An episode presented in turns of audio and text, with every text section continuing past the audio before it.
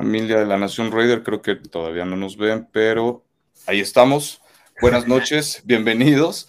Parece que, Demian, buenas noches, bienvenido. Parece que ahora sí no fue tan, tan complicada la, la intro, parece que ahí la llevamos, ¿no? Ahí vamos, ahí vamos. Buenas noches, Ricardo, ¿cómo estás? Bien, entonces, carnal, buenas noches. Aquí, este, pues, para hablar, ya preparado para hablar en este episodio 88 de cómo los Raiders recibieron la primera derrota de visita en la semana 2 ante una ofensiva bastante complicada, bastante buena, ¿no? Obviamente Josh Allen es un jugadorazo y pues de eso vamos a hablar hoy, Demian, si te parece. ¿Cómo ves? ¿Empezamos? Excelente, excelente, hermano. Eh, pues empezaron bien los Raiders, ¿no? Empezaron muy bien. La ofensiva, bueno, de hecho la primera jugada perdieron cuatro yardas, pero en las siguientes que cuatro jugadas ofensivas movieron 75 yardas la pelota, o 79, contando esas cuatro yardas que habían perdido, y se fueron arriba en el marcador. Se, se vieron muy eficientes, eh, me gustó mucho esa primera serie ofensiva. No creí que así fuera a ser el resto del juego, pero auguraba para un mejor desenlace, ¿no, mi Rick? Sí, totalmente. Sí, totalmente. Eh, me sorprendió justo eso, ¿no? Ese primer drive siendo tan efectivos, de alguna forma, 75 yardas, luego, luego en Búfalo, ¿no? O sea, se vio que la ofensiva a lo mejor ya llevaba cuatro partidos de temporada regular y pues ya traían bastante ritmo, pero pues pasaron las cosas, se, se, les, se complicaron los Raiders solitos entre castigos, entre pérdidas de balón, ¿no? Entre la defensiva ineficiente y que estuvo casi todo el tiempo en el, en el juego y que la ofensiva, pues al contrario, casi no estuvo ahí. Eh, varias cosas que ya vamos a platicar, pero pues sí, o sea, al principio sí, sí me sorprendió y sí me imaginaba que iba a ser un partido más cerrado, lo comentábamos aquí en, en la previa, la verdad es que sí, yo inclusive veía como alta la, la línea de, en, Las Vegas, las apuestas, los Raiders estaban, cerraron como favoritos Buffalo como por 8.5 o algo así. Yo todavía, sinceramente, estaba creyendo que pues era una línea muy alta, ¿no? De puntos. Y pues la cubrieron, ¿no? O sea, fueron más de 28, 28 puntos de diferencia, de hecho. Entonces, eh, no me esperaba eso, sinceramente no me esperaba ese desempeño de la ofensiva, pero bueno, ya vamos a ir desmenuzando poco a poco. Este, ¿Qué, impresiones tienes además de ¿Qué, qué piensas de, la defensiva en general, de la ofensiva? La, defensiva comenzó bien también, un 3 y fuera, que realmente no los, los, vemos poco por la defensa de Raiders. Y este, pues, ahí al parecer las cosas iban bien, después la ofensiva empiezan a mover la pelota, consiguen un primero y 10 y luego viene, viene la primera intercepción del partido eh, un pase desviado, un, pase pantalla a Amir Abdullah, que allí estaba, ¿eh? Si, se, lleva a cabo ese pase pantalla, hubieran, seguido moviendo la pelota, no sé, y a lo mejor pudieron haber puesto unos tres puntos en el, marcador, pero el hubiera no existe. Eh, pero sí, tú, y yo hemos hablado de lo cerca que están, y, lo, lo, platicó el coach McDaniels, lo cerca que están los juegos en la NFL, aunque veas marcadores tan abultados, y en general no se dan tanto, pero, eh, pero hay dos o tres jugadas que empiezan a marcar el rumbo del partido y creo que esta fue una de ellas. ¿Qué opinas tú? Sí, eh, totalmente de acuerdo. No, no me imaginaba que fuéramos a lo mejor a llegar tan rápido. O bueno, no me, no me hubiera gustado que llegáramos tan rápido a una de las jugadas claves. Esta definitivamente para mí creo que fue la única jugada clave porque a partir de ahí los Raiders ya tuvieron las tuvieron siete posesiones y ya no hicieron nada más que conseguir tres puntos. Se llevaron aparte otras siete eh, no es cierto, siete intercepciones, no, otra intercepción, un fumble, este, patearon como tres veces de despeje, hubo una pérdida de downs ahí nada más por el, bueno, se acabó la mitad, etcétera. El chiste es que a partir de esa intercepción ofensiva de los Raiders ya no fue lo mismo y, totalmente de acuerdo, ¿no? Eh, si hubiera salido esa pantallita porque Buffalo les disparó hasta con el perico y la bolita, entonces estaba hecho, ¿no? Estaba hecho, jugada desviada en, en la línea defensiva y bueno, pasó lo que pasó, ¿no? A partir de ahí, pues Josh Allen igual salió la magia, era a lo mejor la chispita que necesitaban, los dejaron en la yarda 28, de los Raiders. Y pues para mí por eso fue clave esa jugada, porque a partir de ahí pues se dejó venir Buffalo con todo el poderío que, que, tiene y diciendo también lo, que comentabas hace ratito al principio, que ya decía McDaniels que obviamente no, no es fácil. Eh, los marcadores abultados no es tan fácil que se den. Para que te des una idea, les comparto que solo 12 juegos en solo 12 juegos en la semana 2 fueron decididos por una, anotación, ya sea por 8 puntos o menos. Eh, entonces, es algo que se ha visto de alguna forma repetitivamente en la liga, ¿no? Hemos visto los Raiders cómo terminaron la temporada pasada con 5 o 6 partidos que perdieron por diferencia de menos de un touchdown o un touchdown a lo mucho. Entonces, en esta ocasión, por eso creo que tan temprano fue la jugada clave, porque pues a partir de ahí ya no hubo forma de, parar la ofensiva de Buffalo y no hubo forma de que la ofensiva de los Raiders se mantuviera en el campo. Sí, Ricardo, bastante complicado. Ahorita mencionabas los siete drives que tuvieron los Raiders. Después de, después de, ese, de esa anotación, en esos siete drives ganaron tan solo 120 yardas. Eh, no pudieron mover la pelota, no pudieron mover la pelota por tierra, pero digo, sin adelantarnos mucho, eh, quedando todavía 2 minutos 56 para que terminara la primera mitad, el marcador iba a 14-10 y Raiders tiene la pelota. Yo, a, mí, para, para mí era muy importante, otra vez lo hemos hablado esto aquí también, para mí era muy importante que Raiders se mantuviera con la pelota y sacara puntos. Ya si no sacas puntos, por lo menos mantente con la pelota y no le des la bola a, a Buffalo porque ahí eh, recordemos que Raiders empezó con la pelota al iniciar el partido.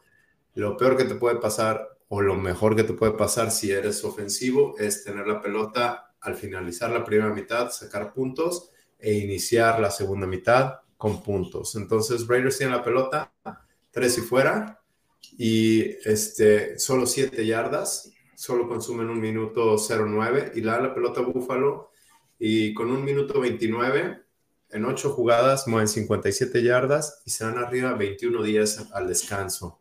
Otra vez iban 14-10, no estaba... Ya la cosa pintaba mal, pero al final de cuentas se puede ir al descanso 14-10 o en el mejor de los casos metes puntos 14-13 o le das la vuelta 17-14 con esos tres minutos que quedaban. Y, pero no, Raiders de alguna manera le entregó la pelota a Búfalo inmediatamente y Búfalo sacó provecho. Sí, y, eh, o sea, igual coincido. 14-10 era una línea todavía, todavía que te digo, o sea, se mantenía a lo mejor en el pronóstico, de alguna forma, al menos para mí, ¿no? Te digo que yo me esperaba un partido cerrado, al menos hasta el tercer cuarto. No me esperaba tan temprano, al menos en, la primera mitad, a lo mejor ya irse eso, ¿no? 21-10. Eh, y, y, luego aparte, para mí también fue clave eso, el que los Raiders por segundo partido consecutivo hayan empezado con el balón, con el balón a la ofensiva, ¿no? Eh, eh, el partido. A mí no me gusta eso, personalmente, igual me gusta empezar la segunda mitad con la bola, eh, pero los Raiders, no me acuerdo si ganaron el volado en Denver, pero al menos en Buffalo no, ni siquiera ganaron el volado. Denver decidió, perdón, Buffalo decidió reservarse para la segunda mitad y por eso terminaron con el balón, ¿no? En, el kickoff de la segunda mitad.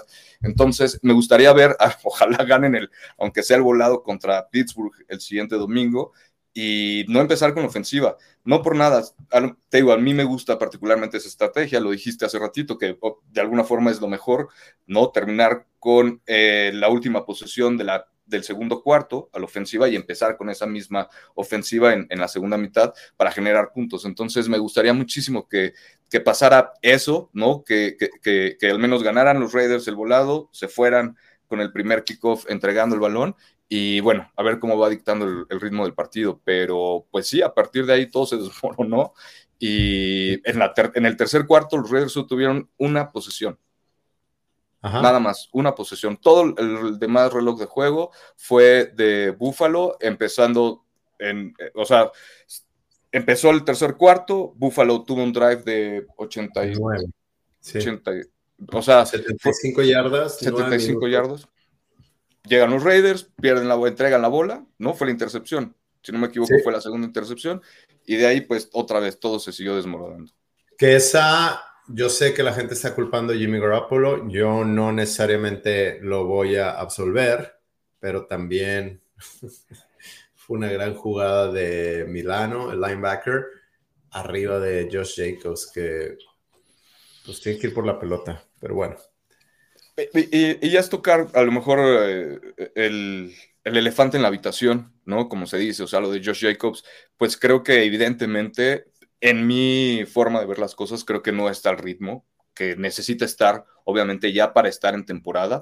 Obviamente, pues todo esto para mí es resultado del, haber del haberse perdido toda la pretemporada, por la razón que ya sabemos, ¿no? Pero independientemente de eso, pues creo que eh, la ineficiencia en el juego terrestre de los Raiders, el, este pase interceptado también que iba para él, pues creo que es para mí son apuntes de que no está en la misma página todavía, ¿no? Entonces es algo que, tiene que hacer ya, no sé cómo lo van a solucionar los coaches, dándole menos snaps eh, durante el partido, dándole más ritmo, no sé qué vayan a hacer, pero algo tienen que hacer para corregir el juego terrestre porque pues no ha habido. Sí, ahorita, ahorita hablamos de eso, tengo que decir algunas ideas, no, no necesariamente ideas, hay algunas situaciones que están ocurriendo en el campo que no pinta nada bien. No pinta bien. Este, ahorita lo hablamos. Eh, después de la intercepción, sacan, sacan un gol de campo y. Ah, ¿sabes qué? Se me pasó en la, segunda, en la primera mitad. No hablamos, la defensiva detuvo en zona de gol a, los Bills, ¿eh? Si no, el marcador pudo haber estado peor. Y sí, y sí hablábamos que iban apenas 14-10, aunque se veía peor, pero pues no estaba tan mal, pues por, eso, porque estaban en zona roja y la defensa se fajó y sacó, sacó el cero. Bueno, después reciben gol de campo, patean despeje, otra vez cuatro jugadas y luego otro, otro drive largo eh, de los Bills, touchdown, 11 jugadas, 95 yardas, 7 minutos 32. Ya para esto ya era 38-10 quedaban cinco minutos en el reloj.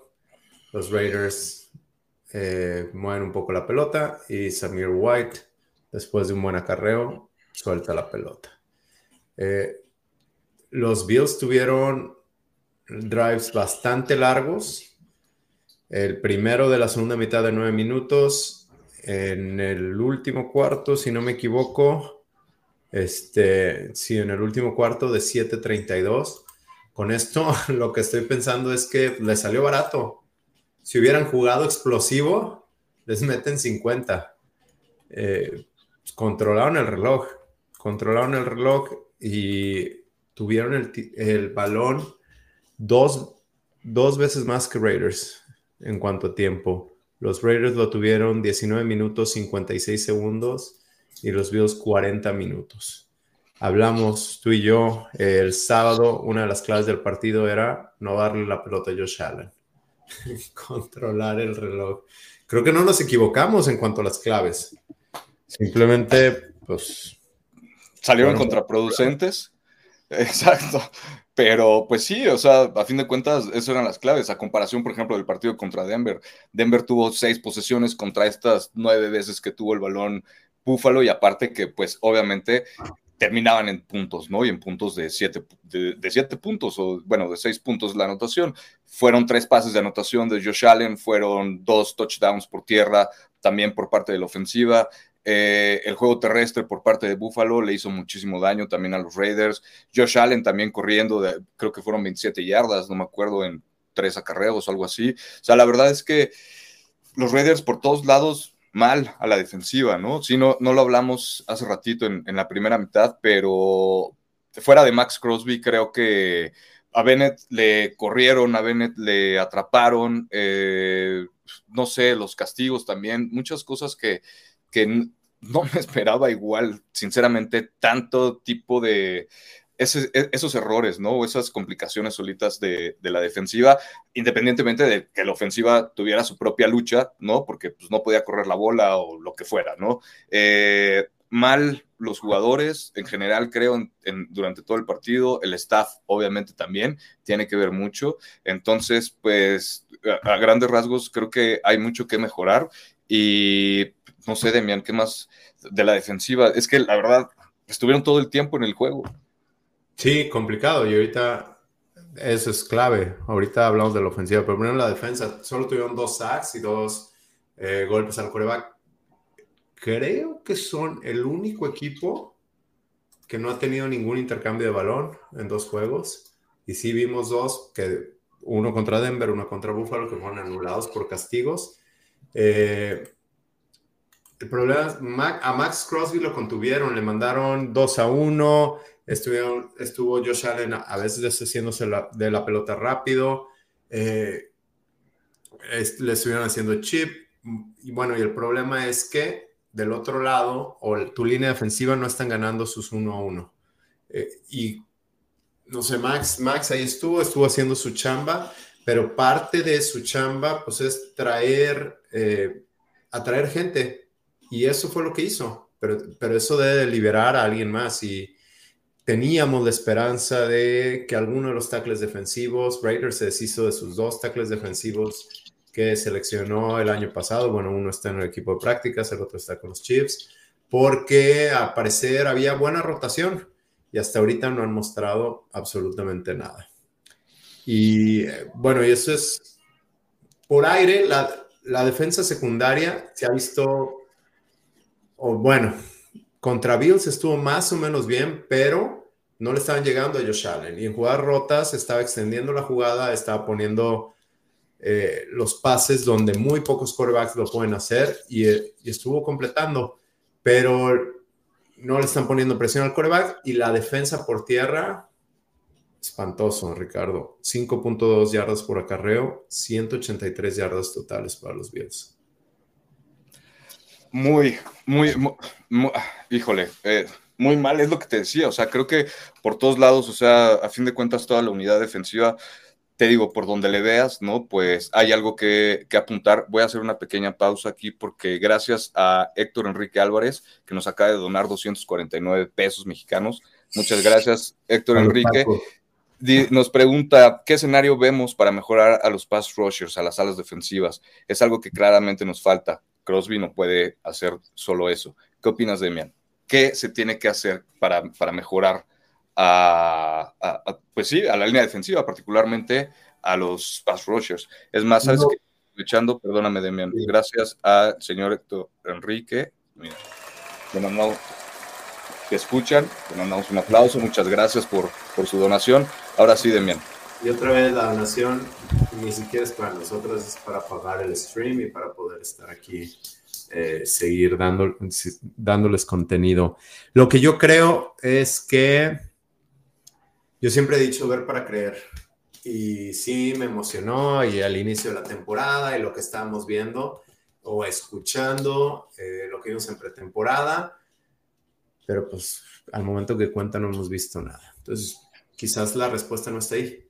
Quizás la respuesta está haciendo más blitzes, que sí están llegando, pero no estaban, no estaban atrapando a Josh Allen. Uno de ellos, Nate Hobbs, entra solo y la va a pegar y Josh Allen nada más da la vuelta. Eh, es una, dos, Kyle Van se llama. Y Raiders ya tiene un, un spot, en, un espacio en el roster. Ahorita hablamos de ello. Pero podrían traer a alguien como Kyle Van quien conoce el sistema, quien ha estado con los Patriots y ha estado en la defensa de Patrick Graham. Eh, podría a lo mejor traer algo de presión Creo que no está. Se hablaba muy bien de Malcolm Coons en esta pretemporada. Lleva dos juegos que no está mostrando nada. Eh, Tyree Wilson, quisiéramos escuchar o ver mejores cosas de él. Ahorita es su pretemporada. Recordemos que estuvo que estuvo lesionado, entonces pues apenas está adaptando a la velocidad del juego. Fuera de eso, no encuentro otra solución. Pues trabajar, trabajar bastante, ¿no? Para mí, eh, el escenario para, para, mejorar, igual, ¿no? Repeticiones, afortunadamente, por ejemplo, para los Raiders, en este partido que viene contra Pittsburgh, la línea ofensiva de Pittsburgh no es de lo mejor en la liga. Eh, su tackle izquierdo, Dan Moore, de alguna forma es el que se va a estar enfrentando a Terry Wilson, probablemente, ¿no? Entonces, es, ha sido un jugador que ha permitido muchas eh, presiones al coreback.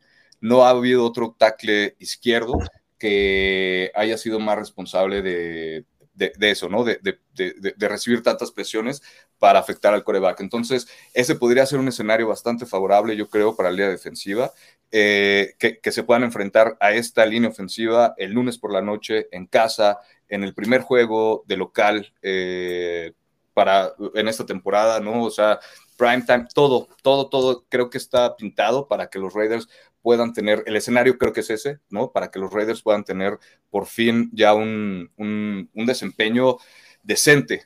No, te, no, no, quiero que, ojalá fuera, tuvieran un, desempeño como TJ Watt, ¿no? El, eh, el partido pasado. ¿De lunes? Eh, de lunes, ¿no? Pero la verdad es que lo veo complicado ahorita por lo temprano que es en la temporada, porque Terry Wilson se perdió justo eso, por lesión, etcétera, etcétera, pero creo que puede ser una buena oportunidad, un buen escenario para que la línea defensiva haga algo.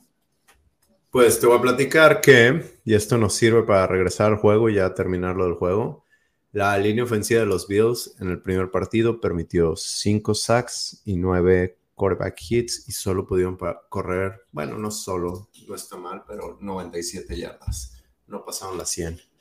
Contra Raiders, ya les dije, corrieron para 183 yardas. Eh, también pintaba bien, pero no fue así. Eso por parte de la defensiva. ¿Hablamos de la ofensiva rápido, Ricardo? Sí, sí, sí, sí, vas. A ver, eh, les anota, bueno, esto es, digo, esto es para los dos. Solo anotaron tres puntos en los siguientes 57 minutos después de meter los primeros siete puntos. Y en esos mismos 57 minutos, los Bills eh, metieron 38 yardas. Josh Jacobs corrió para un total de menos dos yardas.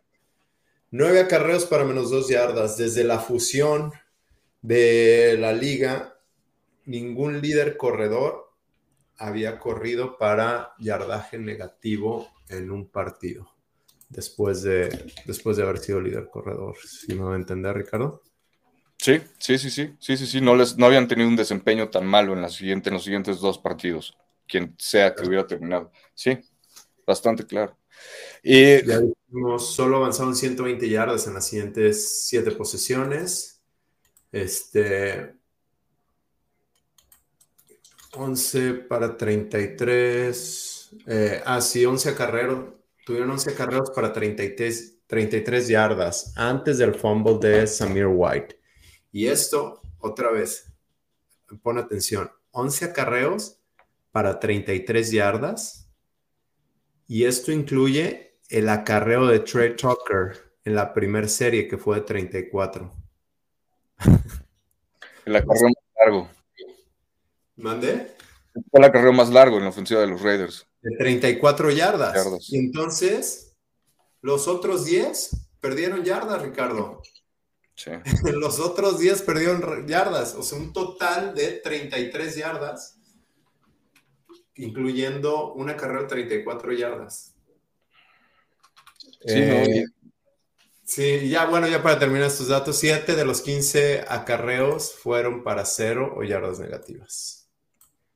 Y pues no, o sea, la verdad es que no, ningún equipo en el fútbol americano, ¿no? Practicando este deporte puede, puede, puede funcionar así. Eh, o bueno, hay muy pocos. Creo que la temporada pasada, no sé si los Patriotas terminaron ganando un partido corriendo con yardas negativas o algo así, no sé. Pero el chiste es que es muy raro y, no, no puedes hacer eso, ¿no? O sea, si te quieres mantener en un partido, no puedes, tienes que correr la bola. Lo platicamos Harry y yo eh, después de escucharte en La Nación los viernes. Recuerden, amigos, que, ahí estamos en Deportes Vegas.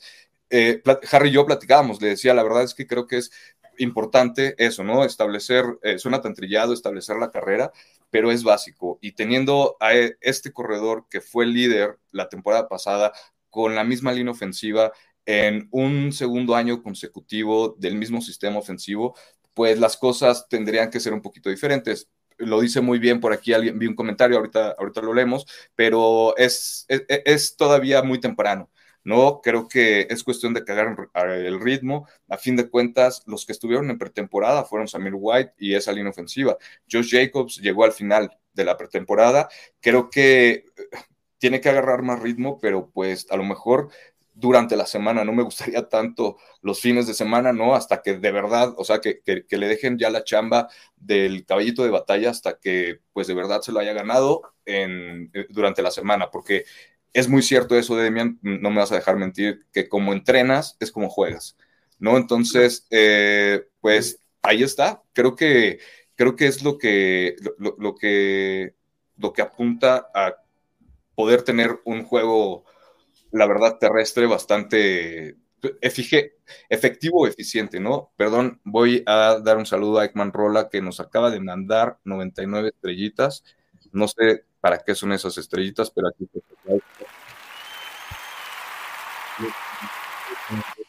Y ahora, a ver, perdóname, ¿en qué nos quedamos? Este, sí, ¿sabes qué es lo que está pasando? Josh Jacobs corrió con cajas eh, que son los linieros defensivos y los linebackers o ah, bajan al safety. Eh, cajas ligeras le llaman, donde había siete jugadores o menos la temporada pasada. Así corrió mucho. Ahora, en estos dos juegos, ha habido ocho jugadores o más. Y eso es porque los equipos están enfocados en detener la carrera dos cosas aquí. Hablas que la línea ofensiva es la misma. Sí, es casi la misma. Van Rotten, se hablaba muy bien de él, pero este Oliver de los Bills lo destrozó. En la primera jugada lo aventó como cinco yardas para atrás y está teniendo una muy mala temporada en dos juegos por tierra. Es una. Dos, eh, ¿por, qué, ¿por qué bajan a más jugadores a la caja, Ricardo? Porque no se sienten amenazados en el juego aéreo la temporada pasada eh, poniendo safeties arriba y eso es como le juegan a Josh Allen y es como le juegan a Mahomes y a Herbert y es como han podido o han tratado de tenerlos con dos safeties arriba, pero entonces te deja una caja ligera donde les puedes correr la pelota. Y aquí, ¿qué pasa? Que no, le, no les tienen miedo, no le tienen respeto al brazo de Jimmy Garoppolo y no está tomando esos pases largos que sí los estaba tomando Derek Carr con Adams. Eh, entonces, pues hasta ahorita, hasta que no demuestre que Jimmy Garoppolo los puede vencer por aire arriba, vamos a seguir viendo cajas llenas y no vamos a poder establecer el, ataque terrestre. Sí, sí, sí, sí, tiene todo el sentido. Lo platicábamos eh, en el grupo que tenemos de WhatsApp, Harry, tú y yo, un saludo a nuestro canal Harry. Síganlo en los Raiders, a ver el ah, reporte Raiders. Todo eso. podcast estuvo muy bueno, ¿eh? No me lo he podido aventar, pero, pero al rato, más tardar mañana, me lo, me lo aviento. Eh, lo platicábamos, ¿no? De alguna forma, cómo, cómo notamos o cómo, cómo comentábamos eso, cómo no ha podido distribuir a lo mejor Garópolo la, el balón como lo tendría que hacer. Eh, sabemos que Jacoby Meyers bueno, ya vimos la falta a lo mejor de Jacoby Meyers, ojalá no sea algo recurrente, que Garópolo de alguna forma entienda o aprenda a, eh, a distribuir más y mejor el balón, ¿no? No solo en las zonas cortas del campo, eh, sino que eso, que se atreva a, tirar más, más atrás. a quien le tira más largo es a Davante Adams y Davante Adams y Jacoby Meyers son sus principales objetivos, ¿no? Tiene que encontrar la forma, o los receptores tienen que encontrar la forma, o la línea ofensiva tiene que darle, encontrar la forma de darle tiempo al coreback que se lo han dado, ¿no? Hasta ahorita, con respecto a la protección de pase, los Raiders están decentes, ¿no? El tema es la carrera, que es ahí en donde estamos, pero bastante mal. Eh, pero independientemente de eso, se tiene que hacer ese conjunto para que pues los Raiders puedan ser eficientes contra el, bueno, sí, ah, atacando, ¿no? Con pase y que presente un, reto para la defensiva, que, que, que, puedan hacer confundir, que la, confundida, que la confundida sea la defensiva y no los Raiders o Garópolo y que se tenga que limitar a lo mejor a tirar abajo. Entonces, eh, mientras no encuentren eso, mientras no encuentren cómo distribuir la, bola a los Raiders, va a ser complicado y todo empieza, pues obviamente, con el juego terrestre para mí. Si no hay un corredor eficiente, si no puedes eso, si no puedes ganar los unos contra unos que decías hace rato en la línea ofensiva, en las trincheras, ¿no? Como se dice, pues obviamente no vas a poder establecer tu plan de juego ¿no? Con respecto a las debilidades o, o, lo que sea que quieras explotar contra el rival. Entonces, está algo complicado. Sinceramente, hay que ver cómo, cómo se reponen los Raiders de esto, Demian. Eh, no sé si tengas algún otro comentario con respecto a la, ofensiva. Pues nada más que si hubo jugadores abiertos. Hunter Renfro tuvo algunas oportunidades, no fue buscado hasta el final del partido, ya en tiempo basura. Eh, no sé, no sé, no lo están buscando. Creo que tiene Raiders el personal para abrir, para abrir el juego, para poder atacar. No sé si, no me quiero apresurar, no quiero ser prisionero del momento, no sé si es el coreback. La semana pasada hablábamos cómo falló en algunas veces, pero lo que él hace es ganar y sacó el juego en el momento adecuado.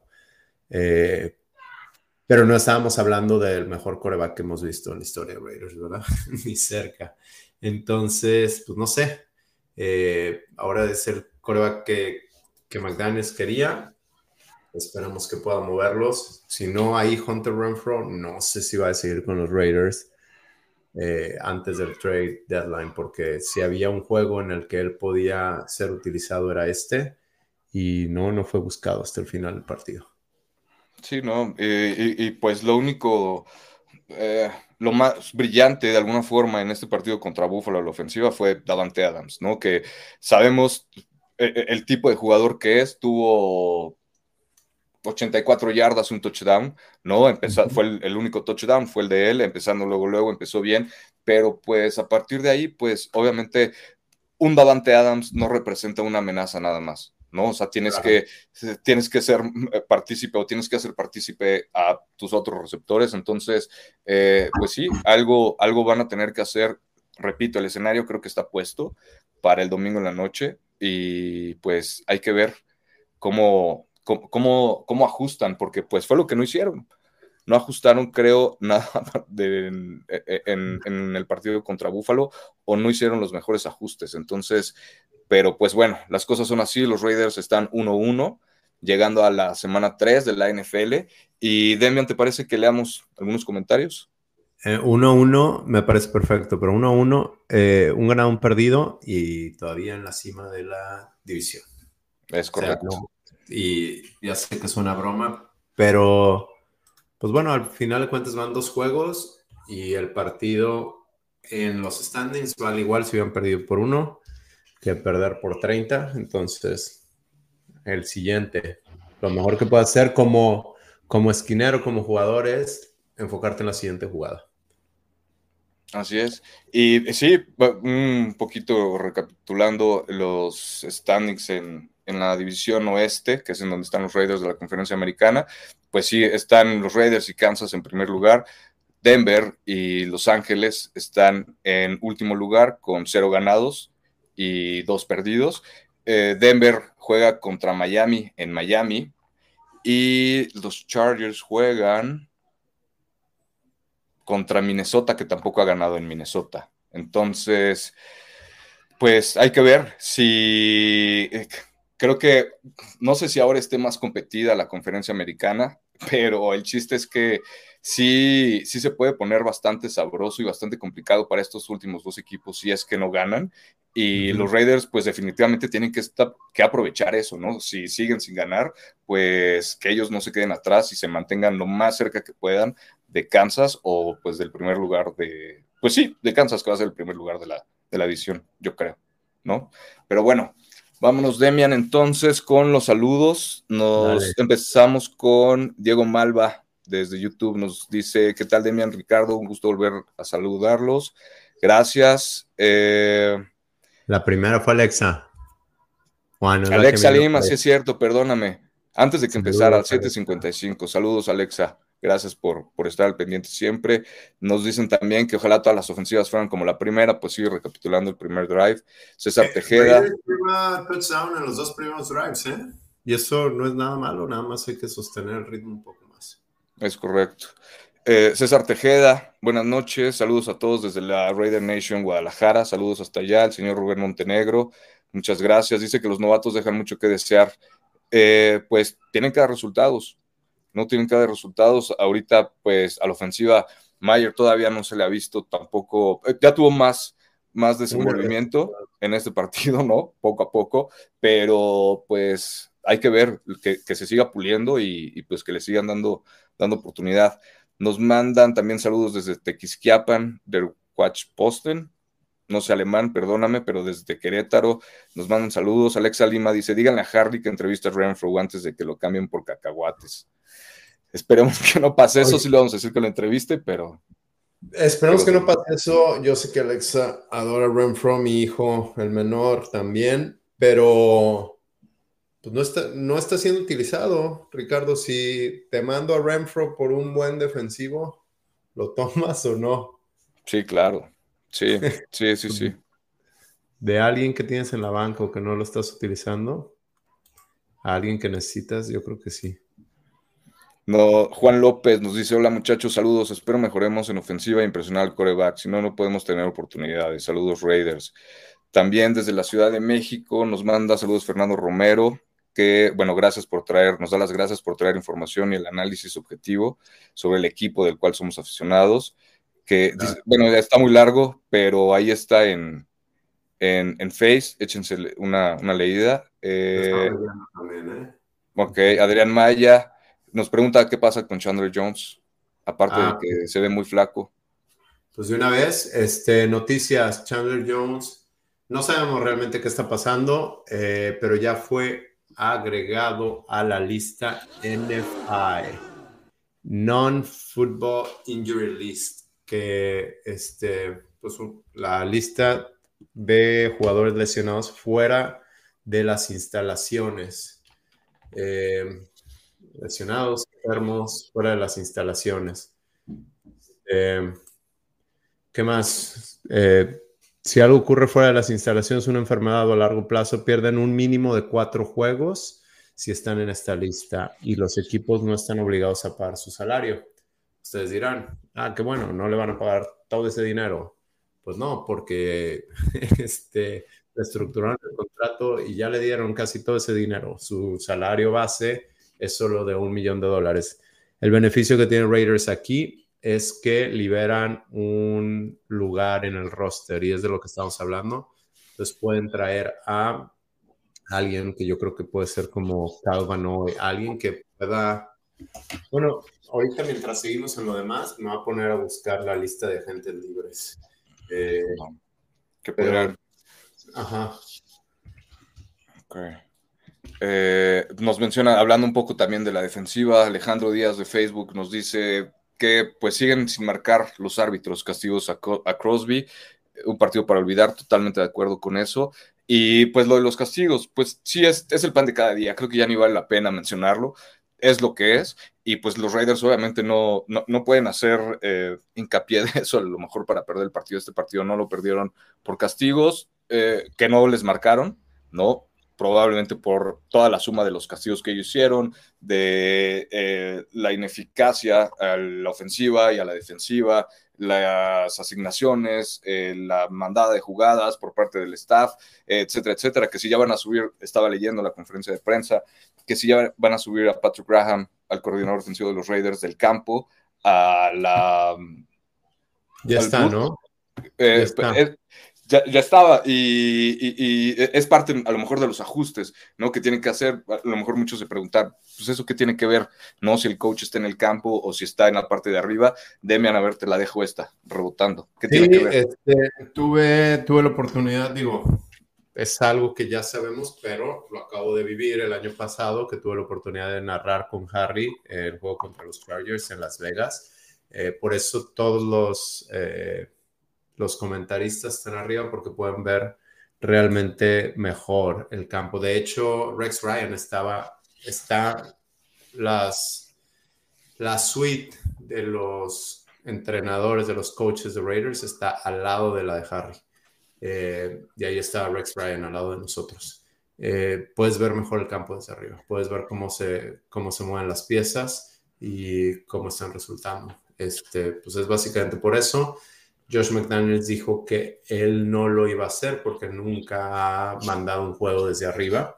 Digo, como head coach creo que se necesita en el campo, pero como coordinador ofensivo que es y, que, y es el que manda las jugadas, también muchos coordinadores ofensivos están arriba porque pueden ver lo que le está mostrando la defensa. Josh McDaniels dijo que no lo va a hacer él eh, por, por eso, porque lleva, ¿cuántos? 27 años creo en la liga y nunca lo ha hecho. Entonces, no, ahorita no, no va a cambiar, pero el, el, hecho de que mandaron a Graham es pues, para buscar alguna solución. Están, dicen en inglés que tienes que voltear todas las piedras para encontrar la, la respuesta, pues están intentando eso.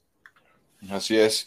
Entonces, pues sí, e, se ve, es, una vista totalmente diferente, ¿no? Puedes hacer a lo mejor los ajustes más, más rápidos, tienes, tienes una visión totalmente diferente y eso ayuda mucho como coach al momento del partido, pues de alguna forma ir, ir revisando lo que tienes que revisar, a lo mejor los ajustes que se tienen que hacer, tienes acceso también a lo mejor a más tecnología en el aspecto, no sé, a lo mejor de pantallas o monitores o lo que sea para revisar, etcétera, etcétera, ¿no? Cosa que no tienes en el campo, no tienen las tablets estas de Microsoft, pero pues no es lo mismo, o sea, es, es, es más conveniente de alguna forma eh, para el staff para algunos, ¿no? En el staff, como el coordinador defensivo, a veces mandar las jugadas desde arriba. Entonces, pues es lo que están haciendo, tratando de hacer los Raiders para, pues para salir avantes en el siguiente partido, ¿no? Nos mandan saludos también Martín Gurrola desde el Estado de México. Ekman Rola, gracias carnal también, saludos por acá, dice que nos, que nos esperan en su aniversario del domingo. Compa Marines, qué pasa con Chandler Jones, bueno, ya lo vimos, con Wilson, eh, menciona gran error haber pasado por Jalen Carter, pues bueno, no, ojalá tuviéramos una, una bola ¿no? de estas mágicas para saber el futuro y ver quién va a ser el jugador que, que, va a ser más dominante de alguna forma. Los Raiders vuelven a lo mismo. Aparte, están en otra situación, ¿no? Carter con Filadelfia, o sea, es, son mundos totalmente diferentes, eh, pero bueno. Eh, aquí, Aquí mi, opinión, y lo estaba, lo estaba hablando con un amigo esta semana. Raiders se equivocó mucho en las primeras rondas eh, y le han fallado por todos lados. Eh. Les, ha, fallado siendo agresivos y han fallado siendo conservadores, siendo conservadores con Cliff Farrell, siendo agresivos, no sé, y, y, creo que van a tener una respuesta muy probablemente muy válida con alguien como Damon Arnett, porque ni siquiera las cualidades las tenía. Eh, pero eh, no sé, creo que de alguna manera si han fallado tanto, pues por lo menos fallar con alguien que tenga, aunque sea mala, mala reputación, bueno, no, necesariamente mala reputación, que te puede salir el tiro por la culata, no se querían aventar ese trompo a la uña de, de las relaciones públicas con, con Jalen Carter, pero pues sabíamos que era el jugador más dominante de viniendo del draft, entonces en algún momento creo que sí puedes apostar por eso. Y la situación, como se manejan los equipos ahora, tiene un montón de, de cuidados y gente que apoya psicológicamente, etcétera, etcétera, eh, para, pues para aventarte ese volado. No es como cuando draftearon a, a Marcus Russell o a Johnny Football en los Browns ya tienen más, más herramientas, más recursos los equipos para cuidar eso. Ahora, tienes un punto importantísimo. Jalen Carter es muy disruptivo en una línea que fue históricamente buena la temporada pasada. Y yo sí me he cuestionado cuando dicen, ah, los Raiders no draftearon a Aaron Rodgers, no draftearon a Calvin Johnson. Hubieran sido el Aaron Rodgers que conocemos o el Calvin Johnson que conocemos si hubiese sido seleccionado por los Raiders, no lo sé. Y, nadie lo sabemos, pero no sé, creo que también pues el equipo no ha estado en posición de desarrollar talento. Y, pues sí, o sea, siendo totalmente honestos eso. ¿no? No les ha ido muy bien en las primeras rondas. Creo que, por ejemplo, en el caso particular de Carter para este draft, eh, sus antecedentes obviamente pues no jugaron todo lo que se desenvolvió antes del draft, pues obviamente no le ayudaron, eso hizo que bajara su stock de alguna forma y pues los Raiders creo que hicieron bien en no apostarle a lo mejor en este caso a ese jugador que ya traía pues problemas por ahí. ¿no? O sea, justo acaban de salir de esto de Henry Rocks, eh, estaba también, pues, obviamente todavía no tan caliente, pero pues está el antecedente de lo de Gruden y el relajo de la liga, etcétera, etcétera.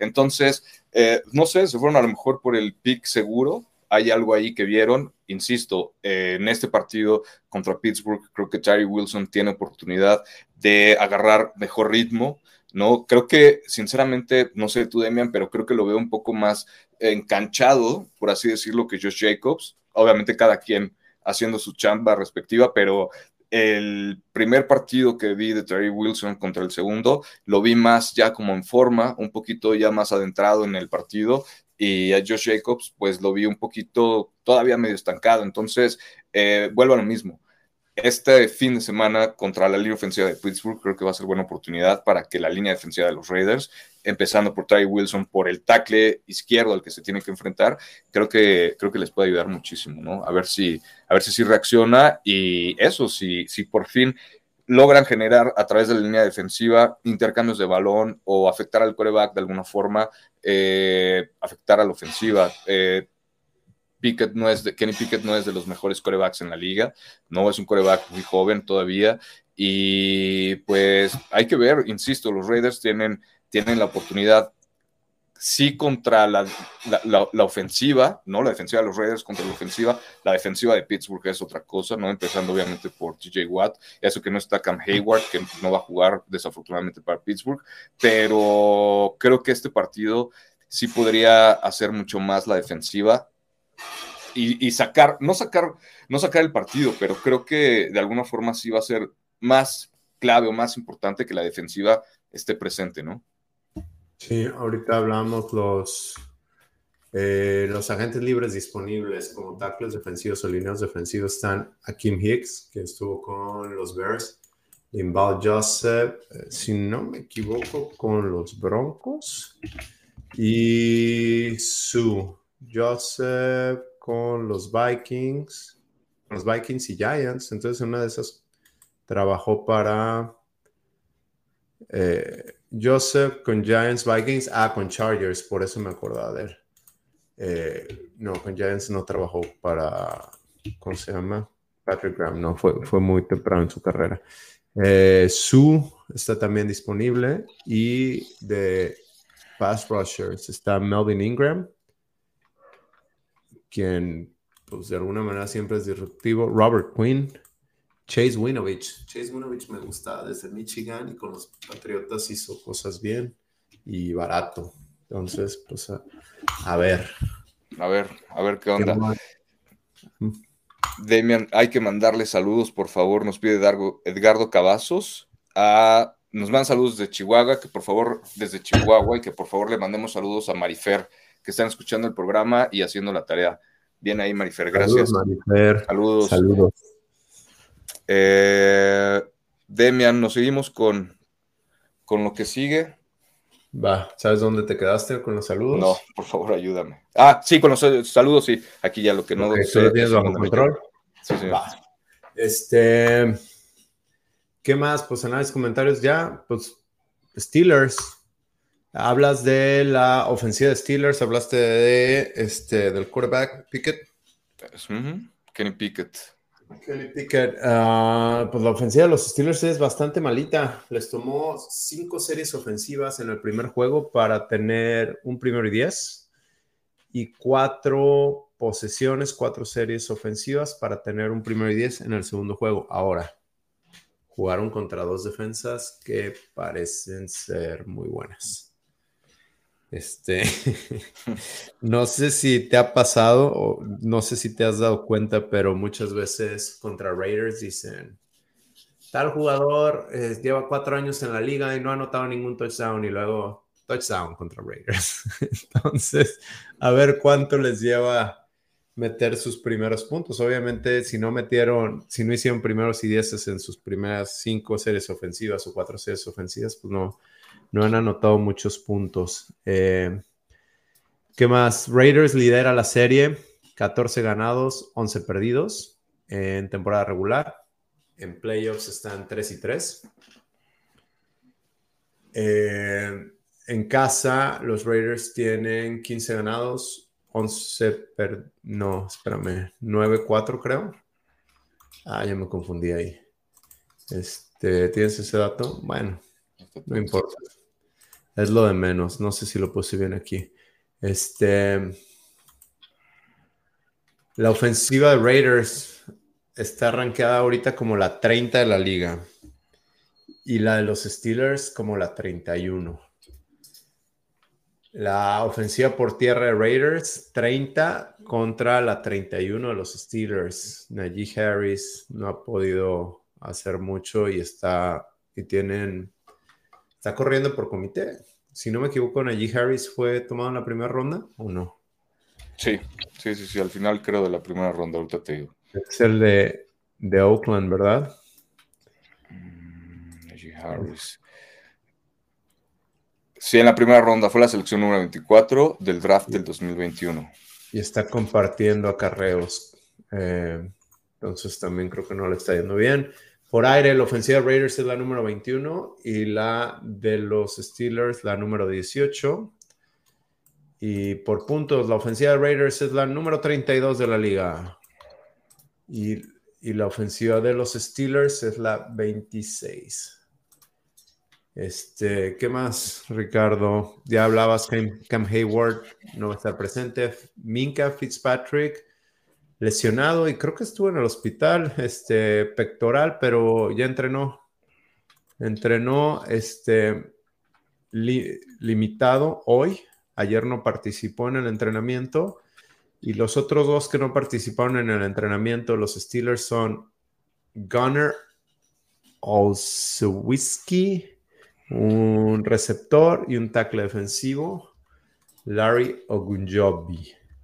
Y de los Raiders, el único que no participó fue Tyree Wilson, ni ayer ni hoy, pero dice por enfermedad. Pues espero que, espero que esté bien, no es algo, no es un golpe o alguna lesión. Sí, este, digo, sabemos que la defensa es, como que la huella, ¿no? De Pittsburgh de alguna forma ha sido por muchos años, por mucho tiempo su defensiva. Este, para este partido no es la excepción, ¿no? Recapitulando un poquito lo que decías de, la ofensiva de, Pittsburgh, que sí ha sido bastante, bastante ineficiente, a comparación de la de los Raiders, ¿no? Que pues en papel está para que no sea lo que los números dicen que son, ¿no? Entonces, eh, independientemente de que los Raiders puedan poner muchos puntos en el marcador o no.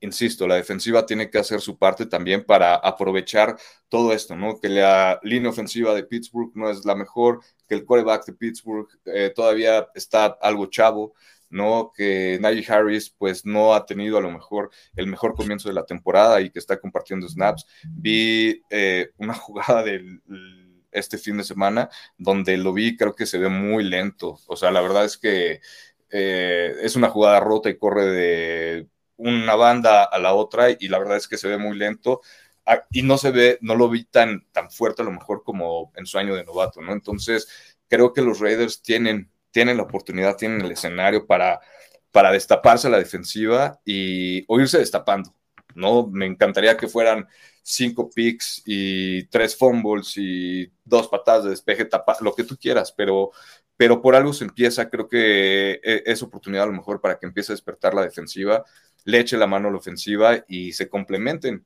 como lo tienen que hacer, mantenerse en el campo y generar puntos, que generen puntos y que no se los generen a ellos. Entonces, va a ser un muy buen partido. Demian, me aviento a preguntarte aquí, ¿vamos a tener previa? ¿Otra pues vez? Esta, previa, ¿no? esta ya es la previa, va, ya está. Entonces, este pues, no sé, algún, algún comentario, algún otro punto con respecto a, la defensiva de, los Raiders, de la ofensiva, este Sunday Night Football. Pues te, puedo compartir estadísticas de, ambos equipos, de los Steelers y los Raiders, si quieres. A ver, eh, Kenny Pickett lleva más yardas que Jimmy Garoppolo, 454 contra 385. El porcentaje de completos muy bueno el de Garoppolo, 72% contra 60.5 de Pickett. Los pases de anotación, 3 de Garoppolo contra 2 de Pickett. Los acarreos, este está interesante. 28 de Josh Jacobs, 5 de Samir White, 10 de Garoppolo. Y de los Steelers, Najee Harris, solo 16 acarreos y Jalen Warren 9. Eh, fuera de eso, siguen con 5 y 1, Pickett el coreback y Calvin Austin. Este, otra vez, entonces sus corredores llevan solo 24 carreos en dos juegos. Najee Harris tiene 74 yardas, Jalen Warren 26. Y de Raiders, pues ya hablamos cómo, cómo van las yardas. Samir White 24, Josh Jacobs 46. Eh, touchdowns por tierra. ¿Cuántos crees, Ricardo? ¿Dos? Cero para los dos equipos. Para los dos. Recepciones, este está interesante. 12 para Adams y Jacoby 9. Son los líderes receptores de Raiders y Jacoby no jugó, Jacoby Myers, eh, el, segundo juego del juego pasado. Jacoby ya entrenó hoy, eh, por conmoción. Josh Jacobs tiene siete recepciones. Este, y de Steelers hay que cuidarse. George Pickens eh, con nueve recepciones. Jalen Warren, el corredor, nueve recepciones, es el siguiente. Entonces la ofensiva de los Steelers, también por los números en cuanto a la distribución, parece que ni siquiera han tenido drives sostenibles. Ya hablábamos de los 5 y 4 9 drives que les ha tomado para tener primeros y 10 esos. No han tenido la pelota mucho. Eh, ¿Qué más? Tacleos, Robert Spillane. Ah, esa es una conexión. Robert Spillane el año pasado estaba con los Steelers. Con Raiders tiene 21 tacleos, 19 Divine Diablo y Nate Hobbs 19. Max Crosby lleva 12. Y de los Steelers, Juan Alexander, linebacker, 17, Alex Highsmith, 14, Cole Homecomb, 13. Eh, ¿Qué más? Sacks. Ahí sí, Raiders. Tienen cuatro jugadores con un sack. Diablo, Spillane, Tillery y Max Crosby. Y los Steelers tienen a TJ Watt ya con cuatro sacks eh, y dos fourth fumbles de TJ Watt. Eh, Alex Highsmith, un sack. Este, 2, 4, 5, 9 sacks en total los Steelers. Y las intercepciones ya llevan uno y los Steelers, Alex Highsmith, y cuatro, cuatro balones forzados, dos de Watt y dos de Cole Holcomb. Pues ya. pues, ah, y, creo que, eh, digo, ahí están los números, ¿no? No mienten. A comparación del partido contra Buffalo, pues podríamos apreciar que obviamente en Buffalo eh, su, punto brillante, su mejor, su punto fuerte era la ofensiva, ¿no? Acá de este lado, pues creo que coincidimos en que es la defensiva y que los Raiders, justo, o sea, insisto, justo por eso es, creo, creo que va a ser muy importante que la defensiva también haga muchísimo, ¿no? Contribuya más de lo que, de lo que tendría que hacer, a lo mejor por ahí que se recuperen de todo lo que no han hecho en, en estos dos partidos, o lo que no hicieron en el partido pasado. Eh, sabemos que Mike Tomlin es, para mí, es de los mejores coaches que ha habido en, la NFL, de los que hay actualmente, ¿no? Eh, es alguien que lleva bastante tiempo en la liga. El hecho de que sea el head coach de que lleve tanto tiempo siendo el head coach de Pittsburgh, para mí, pues obviamente es algo que de reconocer, ¿no? Bastante importante. El récord que tiene Pittsburgh en los partidos de domingo por la noche también es importante. Obviamente, obviamente todo eso es gracias también a Mike Tomlin, ¿no? Todo, él tiene un récord de en domingo por la noche de 10 partidos ganados y no es cierto, 20 partidos ganados contra 15 partidos perdidos en partidos de lunes por la noche, ¿no? Incluyendo 10 partidos ganados en casa y de visita, no es cierto, de visita, 10 partidos ganados también en casa y 8 perdidos nada más. Entonces, pues no parece que le favorecen los números. A fin de cuentas, esos números no juegan. Los que van a jugar van a estar ese día en, eh, el campo y los Raiders tienen oportunidad de, de, empezar a despegarse un poquito ¿no? Si, si ganan de, del resto de pues, los dos equipos perdedores, ¿no? De Denver y, de los Chargers. Entonces, pues hay que ver, Demian. Ahorita los Raiders creo que son favoritos, ¿no? Si no me equivoco, por 2.5 puntos. Sí, por dos puntos y medio y 43 está la línea. La línea de puntos totales. Entonces, este, pues puntos altos para el domingo por la noche. A ver cómo, cómo le va a los Raiders. Prepárense. Va a ser un partidazo. Sinceramente me espero un, partidazo a favor de los Raiders, obviamente. y va a estar, va a estar muy bueno, ¿no? Quiero, quiero creer que la defensiva va a tener esa chispa que se necesita para, para darle para adelante lo que resta eh, este primer cuarto de la temporada, porque pues apenas va empezando. Sí, Ricardo. Eh, otra vez, yo, yo sí tomo el 1 a 1, sí se vean de la fregada, veremos qué pasa esta semana. Veremos qué pasa, esperamos que sean las cosas diferentes. Este, ¿qué más? ¿Algo más? Yo espero, espero que pues, ya en casa, con su gente, Raiders sí se pueda poner las pilas y las cosas salgan bien. ¿Algo más quieres terminar de leer las personas que, que, nos están mandando saludos, que están aquí? Muchísimas gracias por todo su apoyo y esperemos que les guste. Si quieren algo, cambiar ideas, díganos. Si quieren que hablemos de algo en especial, pregunten, propongan. Aquí estamos nosotros, la verdad es que esto lo hacemos por, por, por ustedes, porque ustedes nos dan la oportunidad, nos abren la puerta de, de, entrar a sus casas, a sus oídos, a donde sea que nos estén escuchando, se los agradecemos. Entonces, si nos piden más, nosotros aquí vamos a estar, nada más es cuestión de que nos organicemos. Y pues sí, Demian, vamos a seguir con, vamos a terminar con los saludos a Anti-9123, creo que es el único que nos ve desde Twitch. Saludos, carnal, muchas gracias. Saludos hasta Guatemala. Alejandro Díaz dice que se va construyendo el ataúd de McDaniels, que si llegamos a unos seis, adiós McDaniels. Pues no sé, vamos viendo. Todavía apenas es la semana 3, los Raiders van 1-1, tienen muchísimo que demostrar, tanto el staff como los jugadores, eh, todo mundo, ¿no? Entonces, bueno, es, es lo que es. Guillermo Bárcenas nos manda saludos desde Hermosillo, Sonora. Roro Raiders nos pide nuestro pronóstico. La verdad es que ya a mí no me gusta dar pronósticos, solo pide que le ganemos a los ojalateros y saludos a su hija Saori, que pregunta que dónde está el gordito de Harry. Pues el gordito de Harry está con los Raiders. Síganlo, ahí lo pueden ver. Eh, hoy sacó su podcast, ¿cierto, Demian? El podcast semanal. Sí. Hoy salió. Entonces ya está En, en las plataformas de los Raiders. A ver, y otra vez, este, siendo claros, eh, para nosotros es un sueño trabajar para Raiders, eh, pertenecer a la liga y al equipo de nuestros amores. Harry hizo esto eh, para ustedes, para él, y está cumpliendo un sueño. Por favor, apóyenlo. Y está haciendo las cosas bien. Ya sabes, ahora tiene más recursos. Esto, por ejemplo, nosotros lo hacemos por amor y nos preparamos, nos preparamos bien pero no es nuestro trabajo de tiempo completo. Entonces, no tengo las ocho horas del día para andar investigando información y prepararles algo de contenido súper chido y mejor producción. Pero ahora Harry sí lo tiene. Harry sí está haciendo, está trabajando para el equipo y le están pagando, entonces tiene más recursos y está haciendo las cosas muy chido. Eh, por favor, apóyenlo, síganlo. Así es, ahí está nuestro, nuestro carnal Harry.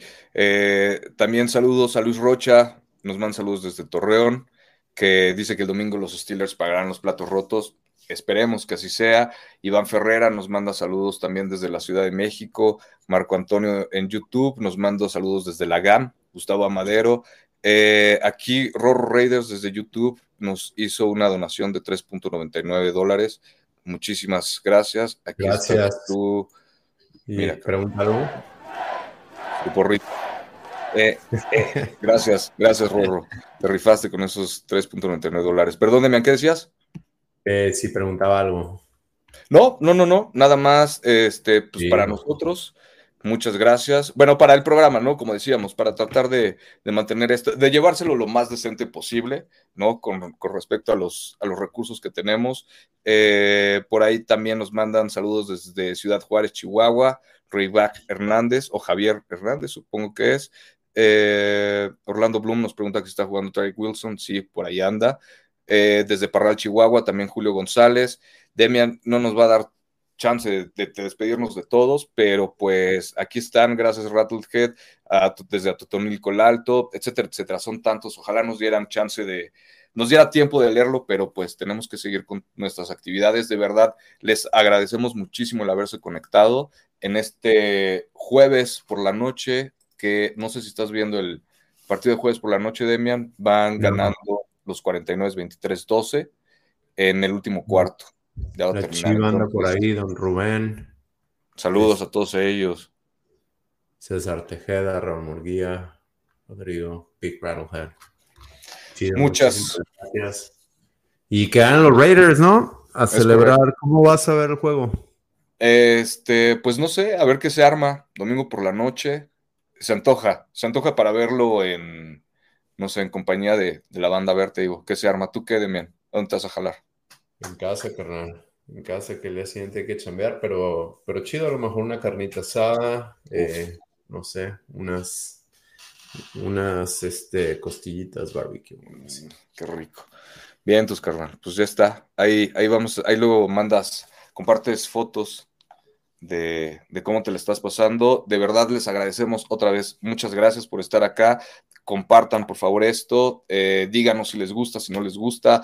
Estamos tratando de ver los comentarios para ver cómo podemos mejorar, porque a fin de cuentas es lo que queremos, ¿no? Entonces, eh, creo que eh, hay definitivamente muchas oportunidades para que hagamos las cosas mejor y es lo que queremos hacer para ustedes. Gracias por estar acá. Nos despedimos. nos vemos la siguiente semana si no es que se nos atraviesa algo antes, o bueno, alguna noticia importante. Demian, ¿algo más que quieras decir? Nada más. Muchísimas gracias a todos. Vámonos, que descansen. Muchísimas gracias, que tengan excelente jueves y que den los Raiders el domingo. Saludos.